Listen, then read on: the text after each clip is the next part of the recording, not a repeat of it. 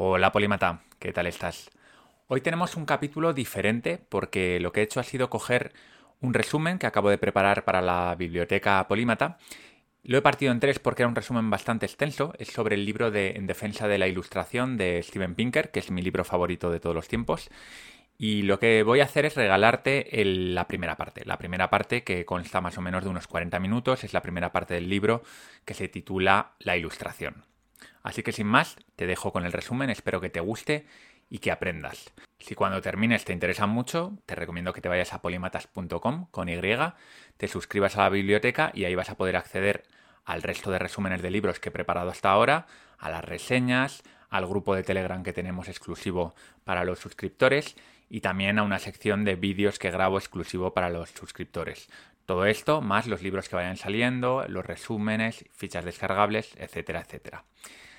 Así que sin más, aquí te dejo con la primera parte del resumen de En defensa de la ilustración de Steven Pinker.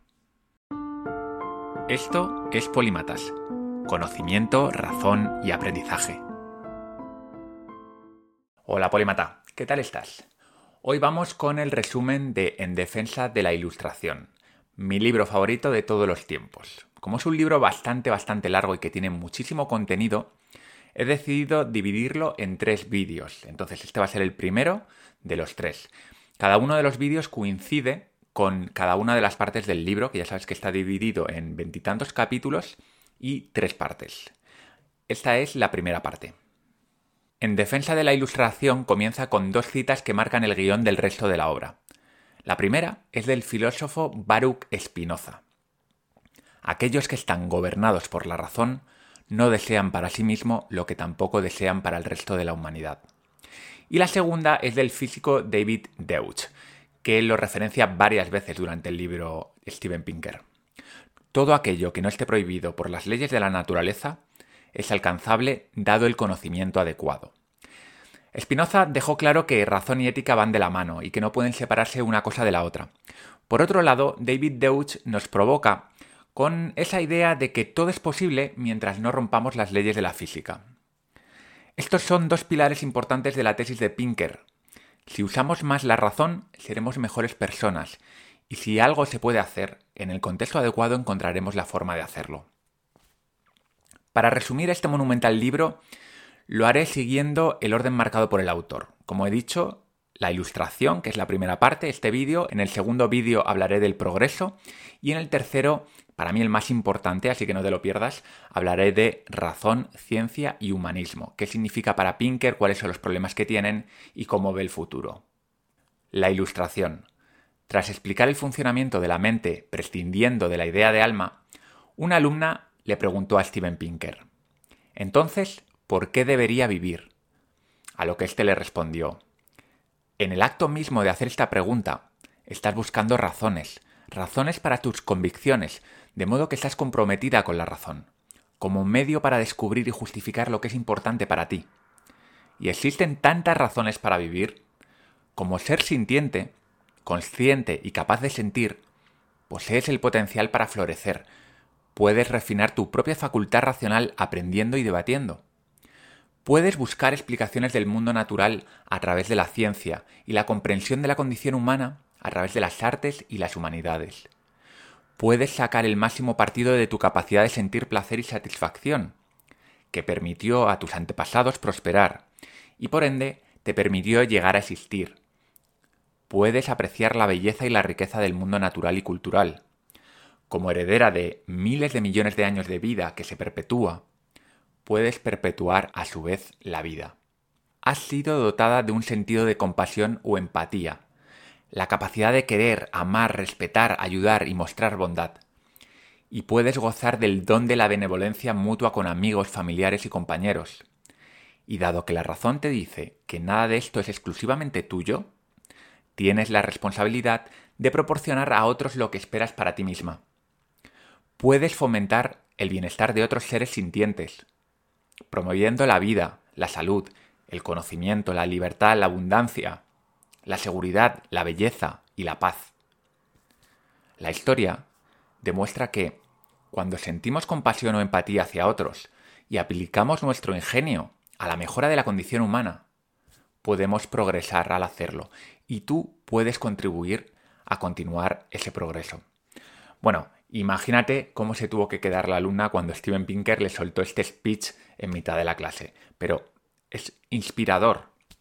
Para aquellos que buscamos el sentido de la vida más allá de un Dios o incluso de crear una familia o de seguir una ideología, es inspirador ver cómo Pinker nos da tantas opciones.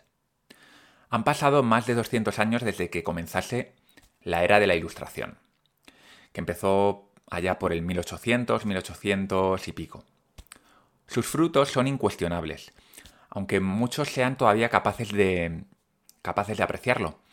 Pinker lo explica de esta manera. Damos por sentados sus dones, recién nacidos que vivirán más de ocho décadas, mercados rebosantes de alimentos, agua limpia que aparece con un chasquido de dedos y residuos que desaparecen con otro chasquido, píldoras que eliminan una infección dolorosa, hijos que no son enviados a la guerra, hijas que pueden caminar por las calles con seguridad, críticos de los poderosos que no son encarcelados ni fusilados. Los conocimientos y la cultura mundiales accesibles en el bolsillo de una camisa. Aquí está hablando de un smartphone, por supuesto. Durante cientos de miles de años, lo cotidiano en realidad nos cuenta Pinker que fue el hambre, la guerra, la escasez, la enfermedad, todo esto que intentamos evitar. Lo que hay que explicar en realidad no es la abundancia, sino la escasez. Ahora que tantos han olvidado todo lo que nos ha entregado la Ilustración, es más importante que nunca dar esa batalla de las ideas. Hablar de los valores ilustrados, de la ciencia, de la razón, del humanismo, del concepto de progreso, ese concepto tan banalizado, tan denostado. Porque como todo en la vida, cuando no proteges algo, acaba desmoronándose. Bien porque alguien lo destruye, bien porque se desmorona por no mantenerlo vivo. Los ideales de la ilustración son producto de la razón. La razón es el baluarte. Y esta siempre está en conflicto con parte de la condición humana, que no podemos evitarla, que es la lealtad a la tribu, a los nuestros, la deferencia a la autoridad, del líder, el pensamiento mágico. ¿Cuánta gente que conocéis a día de hoy con estudios todavía cree en cosas como la astrología o como los fantasmas?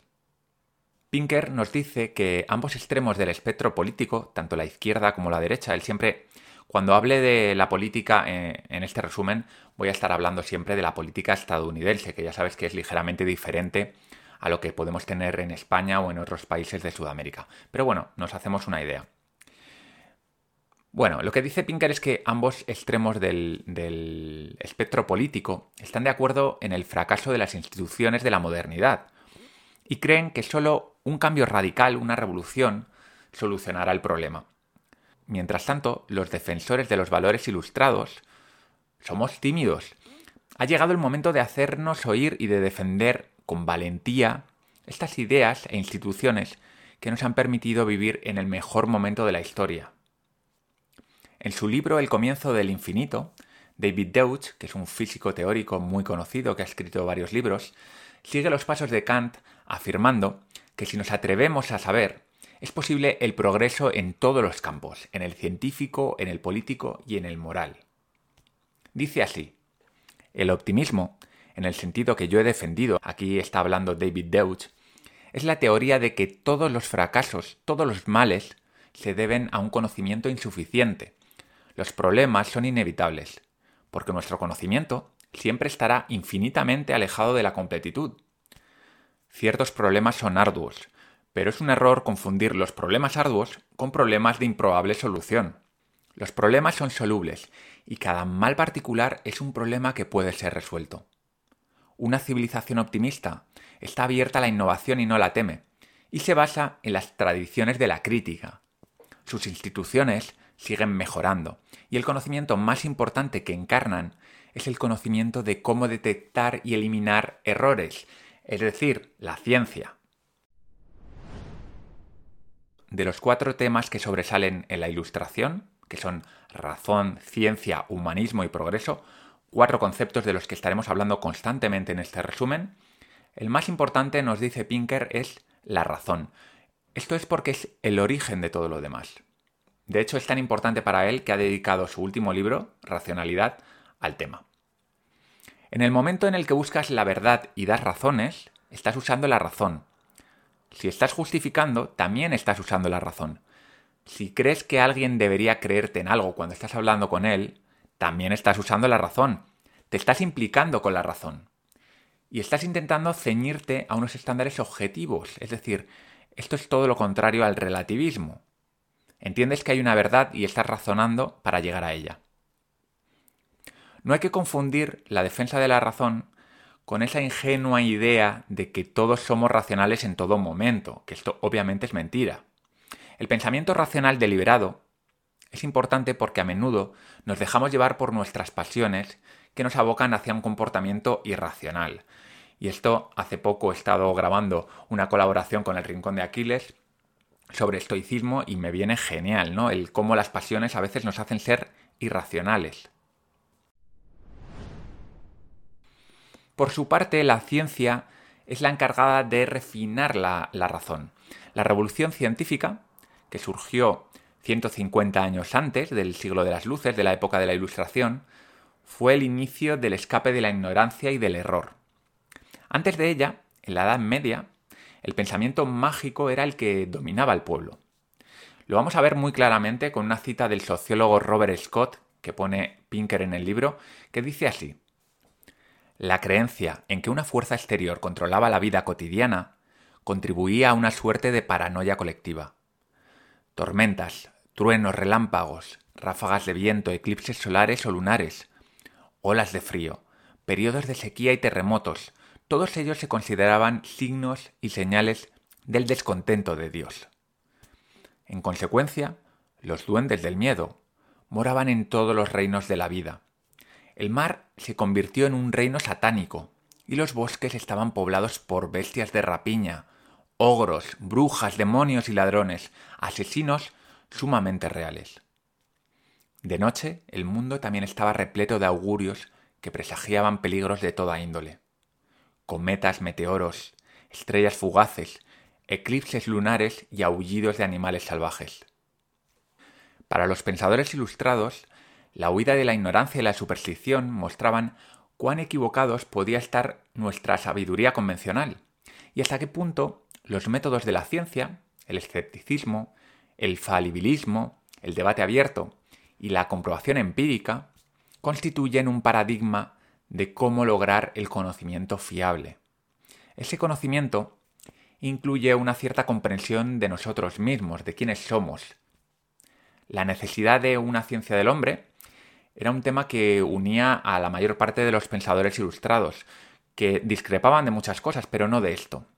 Por ejemplo, Montesquieu, Hume, Smith, Kant, Diderot, bueno, toda esta gente que obviamente tenían ideas muy diferentes sobre muchos temas, pero todos coincidían en la importancia de la necesidad de una ciencia que estudiase al ser humano, porque hasta entonces lo que se estudiaba era la naturaleza más allá del ser humano.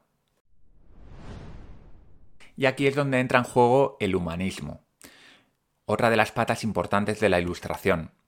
Los pensadores de la era de la razón veían la necesidad de dotar a la moral de una base secular, hasta entonces era una base siempre religiosa. Con ello, pusieron los cimientos de lo que hoy llamamos humanismo, que privilegia el bienestar de hombres, mujeres y niños individuales por encima de la gloria de la tribu, de la raza, de la nación o de la religión. Son los individuos y no los grupos los que son sintientes, los que tienen la capacidad de sentir, los que tienen un yo los que pueden sufrir, los que pueden satisfacerse y los que pueden angustiarse.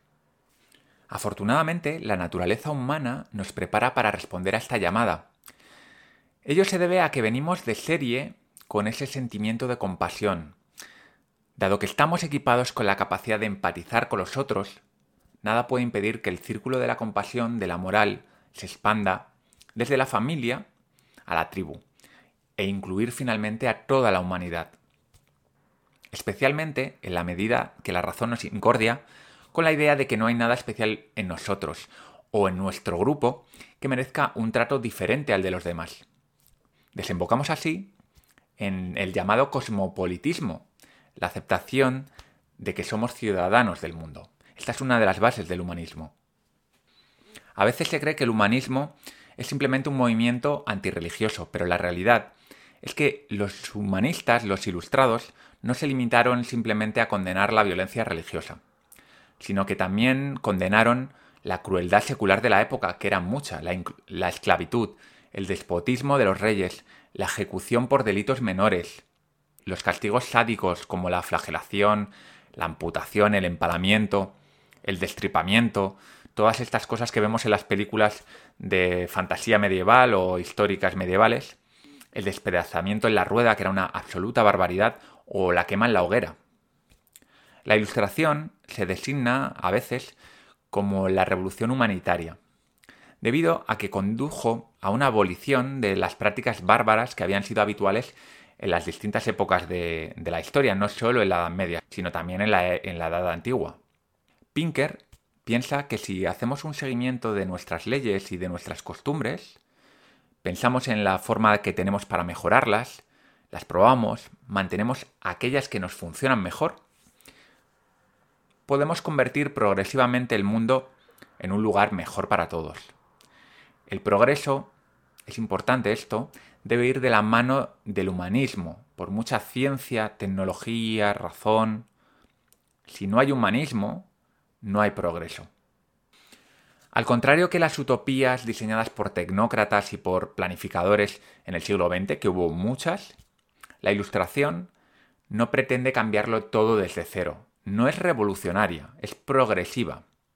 No pretende hacer ingeniería social, cambiar a la gente radicalmente, porque esto no se puede hacer, ellos lo saben, porque la gente tiene, digamos, un hardware que no podemos modificar. Más bien, la ilustración confía en ir modificando y creando poco a poco instituciones como los gobiernos, las leyes, los mercados, que nos van protegiendo de toda la parte más oscura de la naturaleza humana. Al tiempo también que potencian la más luminosa, la compasión de la que hemos hablado antes, por ejemplo. En este sentido, el documento clave de la Ilustración es la Declaración de la Independencia de los Estados Unidos del 4 de julio de 1776. Quédate con esta fecha porque es, digamos, la fecha de corte con la que podemos decir que empezó la ilustración. Es una de muchas, ¿eh? pero bueno, Pinker elige esta, a mí me parece bastante adecuada. En la ilustración encontramos asimismo el primer análisis racional de la prosperidad. Su punto de partida no era cómo podemos distribuir la riqueza, cómo podemos repartir aquello que ya tenemos, sino la cuestión previa, es decir, cómo puede llegar a existir riqueza, porque recordemos que la mayor parte de la historia hemos sido pobres, pobres. El capitalismo, que surge de forma espontánea y que es teorizado por Adam Smith, como ya sabrás, se basa en la división del trabajo, en la especialización, en la cooperación entre personas y empresas que pueden intercambiar bienes y servicios libremente. El intercambio puede conseguir que la sociedad entera no solo sea más rica, sino que también sea más amable, que esto es una cosa de la que no se habla nunca, ya que en, un mercado efectivo es más barato comprar las cosas que robarlas. Y las personas también son más valiosas para ti, vivas que muertas. Cito a Pinker. Aunque los intelectuales suelen partirse de risa cuando leen una defensa del capitalismo, los beneficios económicos de éste son tan evidentes que no necesitan ser demostrados con cifras pueden verse literalmente desde el espacio. Una fotografía de Corea tomada desde un satélite que muestra el sur capitalista inundado de luz y el norte comunista como un pozo de oscuridad ilustra vívidamente el contraste entre la capacidad de generación de riqueza entre ambos sistemas económicos, manteniendo constantes la geografía, la historia y la cultura. En cuanto a las guerras, y este es un tema que Pinker conoce muy bien, porque escribió Los ángeles que llevamos dentro, que es un libro que habla específicamente de la historia de la violencia, de la guerra, de la seguridad, nos dice que la ilustración da carpetazo a la idealización de la conquista. Ahora la guerra ya no se considera un castigo divino que hay que soportar, ni una gloriosa competición que hay que ganar, sino un problema que necesitamos mitigar y solucionar en algún momento. Pinker aquí habla de Kant y de su libro sobre la paz perpetua, en el que presenta una serie de medidas que disuadirían a los líderes de arrastrar a sus países a la guerra. Aquí habla del comercio internacional, las repúblicas representativas, lo que llamaríamos democracias, la transparencia mutua, las normas en contra de la conquista y de la injerencia interna, la libertad de viajar, la libertad migratoria, y una federación de estados que juzgaría las disputas entre ellos, una OTAN, una Organización de las Naciones Unidas. Aun con toda su sabiduría, los pensadores ilustrados no tenían el conocimiento que tenemos hoy sobre la naturaleza humana y tampoco sobre el progreso. No entendían cómo la entropía oponía resistencia a toda creación y orden. Tampoco sabían que el ser humano era producto de la evolución y que habíamos desarrollado capacidades y comportamientos adaptados a un pasado prehistórico. Y por supuesto, tampoco entendían cómo el cerebro es capaz de procesar toda la información que captamos de fuera y mandar las órdenes necesarias al cuerpo. ¿Para qué? Para combatir la entropía.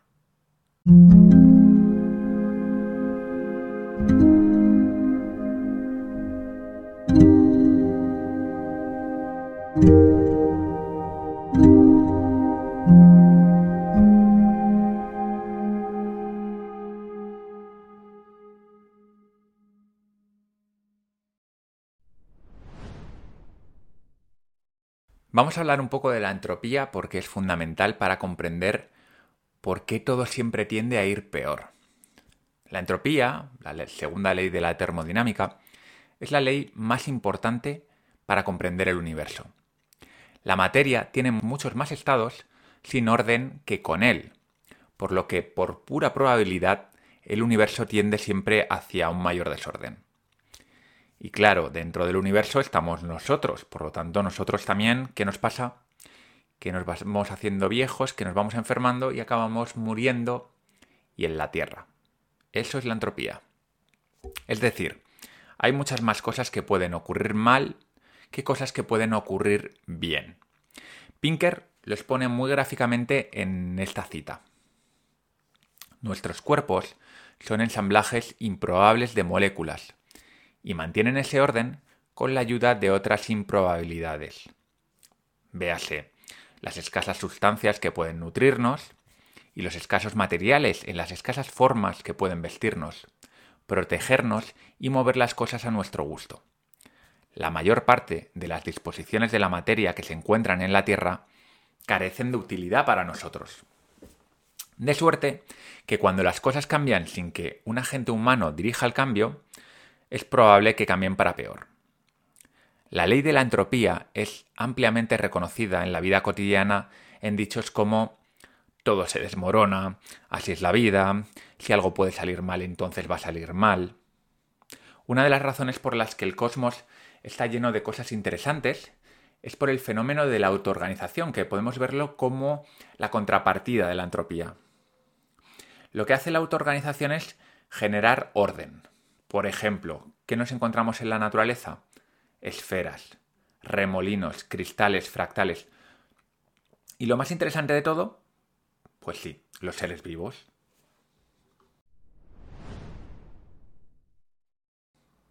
Otro concepto importante que necesitamos comprender para sacarle el máximo jugo a este libro es el de la información. La información que podemos usar los seres vivos depende de lo que recojan nuestros sentidos, la vista, el olfato, el tacto y por supuesto también de los patrones que pueden diferenciar nuestros cerebros. Dos ejemplos de patrones útiles para un ser humano serían una bola de color rojo, deliciosa y lista para comer, o una fruta vista de otro modo, o por ejemplo un ser alargado que repta, de la que probablemente haya que huir, una serpiente, que es como la llamamos, Pinker describe así la transformación de los sucesos del mundo en información lista para usar. Le cito.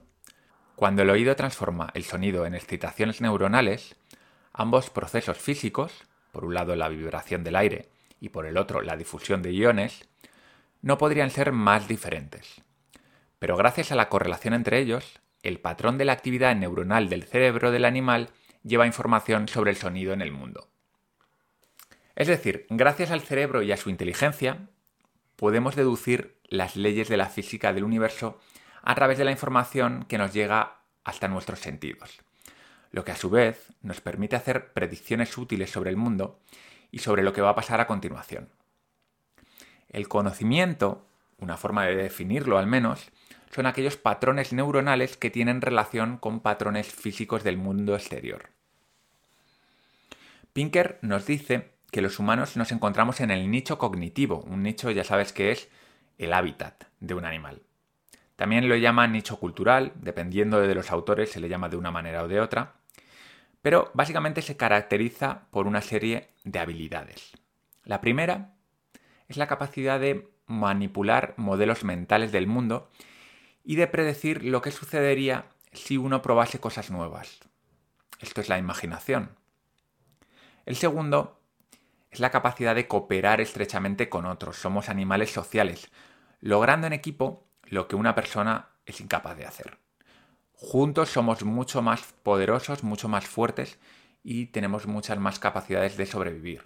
Por último, el lenguaje, que nos permite coordinar acciones y compartir el conjunto de destrezas y normas que a día de hoy llamamos culturas en el sentido más amplio de la palabra. Estas habilidades ayudaron a los primeros homínidos a vencer las defensas de una amplia gama de plantas y de animales, a recoger los frutos en forma de energía. Al final nuestra energía viene de la alimentación. Y esto ayudó a estimular nuestros cerebros que fueron expandiéndose cada vez más. Cuantas más calorías teníamos, mayor podían ser nuestros cerebros, que son máquinas que consumen muchísima energía. Y cuanto más grandes eran nuestros cerebros, más conocimiento y acceso a la energía, porque esto es un bucle de retroalimentación positivo. Más conocimiento, más capacidad de acceder a la energía. Más energía, más conocimiento. Es decir, que lo que convierte al Homo sapiens en una especie extraordinaria es su enorme cerebro, necesario para recopilar más información sobre el mundo, razonar de una manera más sofisticada y desplegar un mayor número de acciones para poder conseguir nuestros objetivos. Con el conocimiento estamos evitando la entropía y con la acumulación de energía apuntamos hacia el progreso. Ya en el Paleolítico, la agricultura y la ganadería nos facilitaron la acumulación de alimentos, es decir, más calorías, lo que ayudó a liberar tiempo para el pensamiento, la escritura, la acumulación de ideas. En las bellas palabras de Pinker, la energía canalizada por el conocimiento es el elixir con el que evitamos la entropía. En la era axial, que fue hace unos 2500 años más o menos, la época de Aristóteles, de Sócrates y toda esta gente, el número de calorías aumentó todavía más, de ahí que pudieron salir los primeros grandes pensadores, Confucio, Buda, Pitágoras, etc. Dos mil años después, la revolución industrial fue una nueva explosión de energía, que permitió la escapada del hambre, la enfermedad y el analfabetismo. En definitiva, tenemos un círculo virtuoso entre energía y conocimiento, o también lo podemos llamar innovación. Cuanta más innovación, más energía disponible, y cuanta más energía disponible, más personas podrán innovar. Es alucinante. Esta cosa tan sencilla ha cambiado el mundo.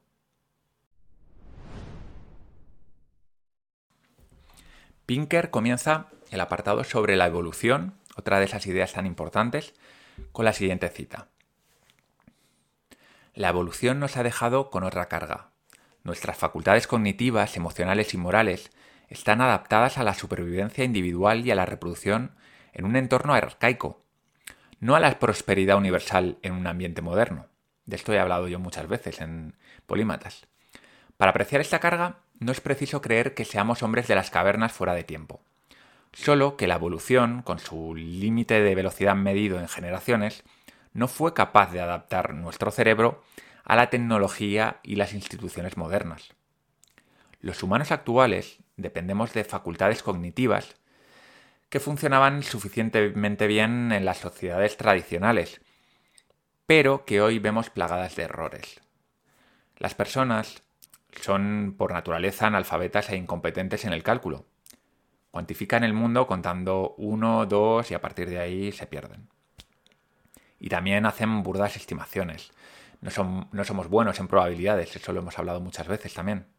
Entienden las cosas físicas como dotadas de esencias ocultas, que obedecen las leyes de la magia simpática o el vudú, más que de la física y la biología. Creen que las palabras y los pensamientos pueden influir en el mundo físico mediante las plegarias y las maldiciones. Subestiman la prevalencia de la coincidencia. Generalizan a partir de muestras insignificantes, especialmente de su propia experiencia, y razonan mediante estereotipos, proyectando las características típicas de un grupo sobre cualquier individuo perteneciente. En este último fragmento, Pinker narra cómo la evolución no nos ha adaptado especialmente bien a la vida moderna. Este desacompasamiento entre biología y cultura moderna es el origen de muchos problemas, muchas fallas que observamos a día de hoy en nuestros comportamientos y en nuestros pensamientos. Por este motivo muchas veces pensamos que somos idiotas. Nuestros instintos morales son de una época en la que convivíamos con unas pocas personas, decenas de personas, cientos a lo sumo, muchas de las cuales eran parientes nuestros.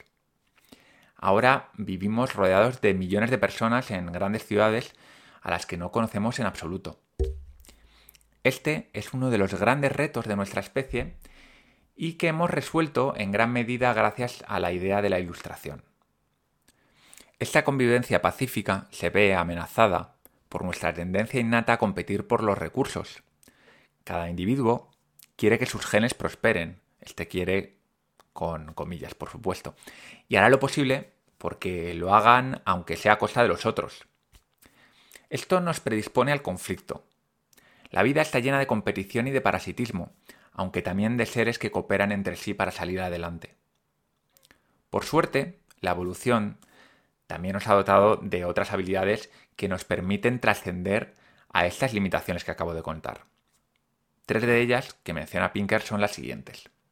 Abstracción, es decir, la capacidad de pensar en causa y en efecto, formular teorías, leyes, metáforas, analogías. La capacidad cognitiva, recursiva y combinatoria, esa capacidad que tenemos para mezclar ideas, pensar recursivamente dentro de nuevas ideas. Y por último, el lenguaje, que nos permite transmitir las abstracciones y que además está potenciado a día de hoy por la escritura, la imprenta, la digitalización y todas estas tecnologías que hacen que la información se comunique cada vez de una manera más y más rápida. Pinker nos enlaza esta idea de información con el concepto de ciencia que es uno de los pilares del libro. Dice lo siguiente.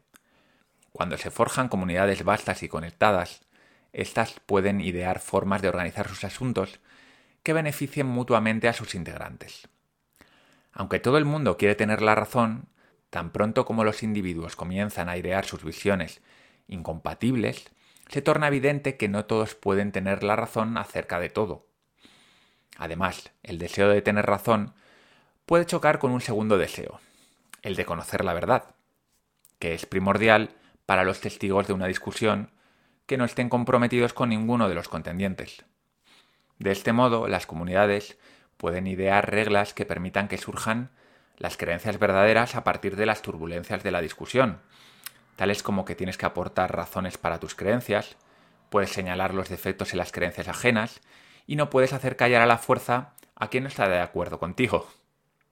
La ciencia es un conjunto de estas reglas reglas que descansan en esa idea de que debes permitir que el mundo, el mundo, es decir, la realidad, te demuestre si tus creencias son verdaderas o son falsas.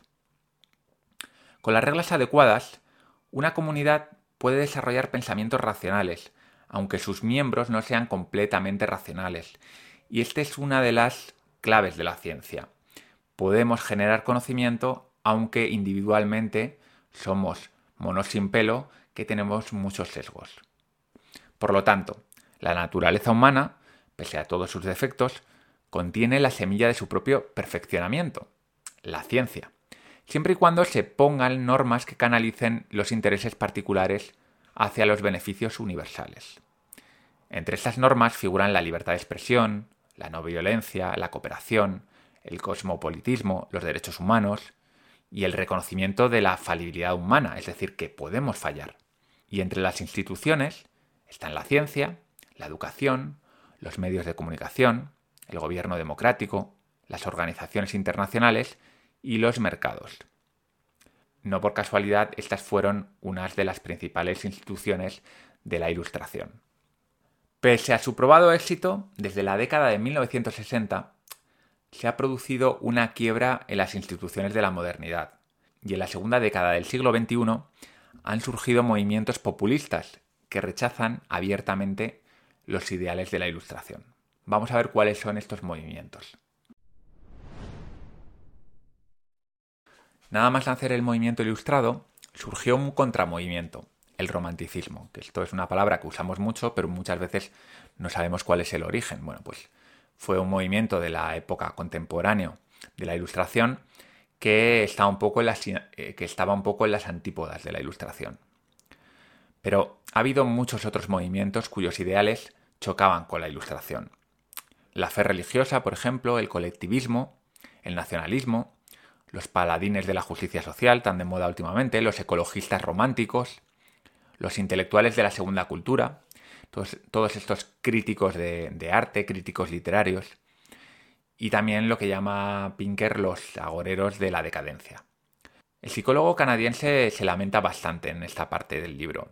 Dice que ya tenemos bastante con nuestros principales enemigos, que como he dicho son la entropía y las carencias humanas debidas a nuestro origen evolutivo y a la ignorancia, como para encima tener que lidiar con estos otros movimientos. Cito a Pinker. Son tribalistas en lugar de cosmopolitas, autoritarios en lugar de democráticos, desdeñosos hacia los expertos en lugar de respetuosos hacia el conocimiento, y nostálgicos de un pasado idílico en lugar de esperanzados respecto de un futuro mejor.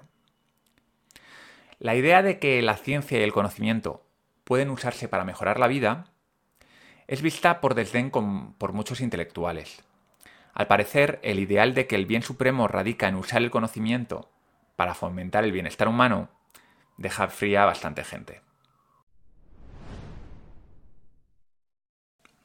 Y es que existe algo así como una especie de progresofobia. Si le dices a un amigo que vivimos en la mejor época de la historia, lo más normal es que te mire de una manera un poco extraña. Pero ya, si le dices que el futuro va a ser todavía mucho mejor, probablemente se va a reír en tus narices. El ideal de progreso parece haber pasado de moda. ¿Pero por qué ha pasado de moda? Bueno, parece que tenemos una clara tendencia a poner atención en lo negativo antes que lo positivo. Si has leído hasta aquí, entenderás más o menos por qué. Por culpa de la entropía, todos intuimos que muchas de las cosas que pueden ir mal van a ir mal y el proceso evolutivo nos ha dotado del sesgo mental que nos prepara para lo peor, lógicamente, porque si estás preparado para lo peor, seguramente estarás mejor preparado que los optimistas. Por si fuera poco, los medios de comunicación alimentan este sesgo porque así ganan más dinero. Y es que los frutos del progreso son lentos y no quedan tan bien en las noticias, mientras que las catástrofes son rápidas y aterradoras y absorben la atención del público. Dado que los medios nos ametrallan con noticias negativas constantemente, lo que ocurre es que acabamos pensando que la nave se está hundiendo, pero nada más lejos de la realidad. También tendemos a meter todos los males en el mismo saco y buscamos a los villanos culpables de todo. El capitalismo, los millonarios, los extranjeros que nos quitan el trabajo. La cultura intelectual debería intentar contrarrestar estos sesgos, pero más a menudo lo que hace es reforzarlos. Para echar más leña al fuego, nuestro círculo moral se ha ido ampliando constantemente.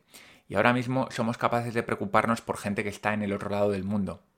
Así que todo esto lo vas sumando y acabas teniendo una paranoia colectiva de que todo va mal. Para contrarrestar todo esto, el psicólogo canadiense nos explica cómo podemos evaluar con precisión el estado del mundo. Le cito. ¿Cómo podemos evaluar con rigor el estado del mundo? La respuesta reside en contar. ¿Cuántas personas son víctimas de la violencia en proporción al número de personas vivas? ¿Cuántas están enfermas? ¿Cuántas mueren de hambre? ¿Cuántos pobres hay? ¿Cuántos oprimidos? ¿Cuántos analfabetos? ¿Cuántas personas son infelices? ¿Y estas cifras están aumentando o disminuyendo? Una mentalidad cuantitativa, aunque parezca fría e insulsa, es de hecho la moralmente ilustrada ya que trata toda la vida humana como dotada del mismo valor. En lugar de privilegiar a las personas más cercanas a nosotros o más fotogénicas. Y mantiene la esperanza de poder identificar las causas del sufrimiento y por ende saber qué medidas tienen más probabilidad de reducirlo. Y la verdad es que, como vamos a ver en el siguiente vídeo, cuando analizamos estos indicadores lo que observamos es una, es una tendencia positiva que sugiere que algo hemos estado haciendo bien, que hay algo llamado progreso. Así que la lógica nos dice que deberíamos indagar en las causas, qué es lo que ha ido bien, qué es lo que hemos hecho bien, e intentar repetirlas. Así que en el próximo vídeo vamos a hablar sobre el progreso y vamos a ver un montón de información que nos insinúa que parece que sí que existe aquella cosa llamada progreso. Hasta ahora. Bueno, Polímata, pues ya ves que es un libro extenso porque esta es solo la primera parte de tres.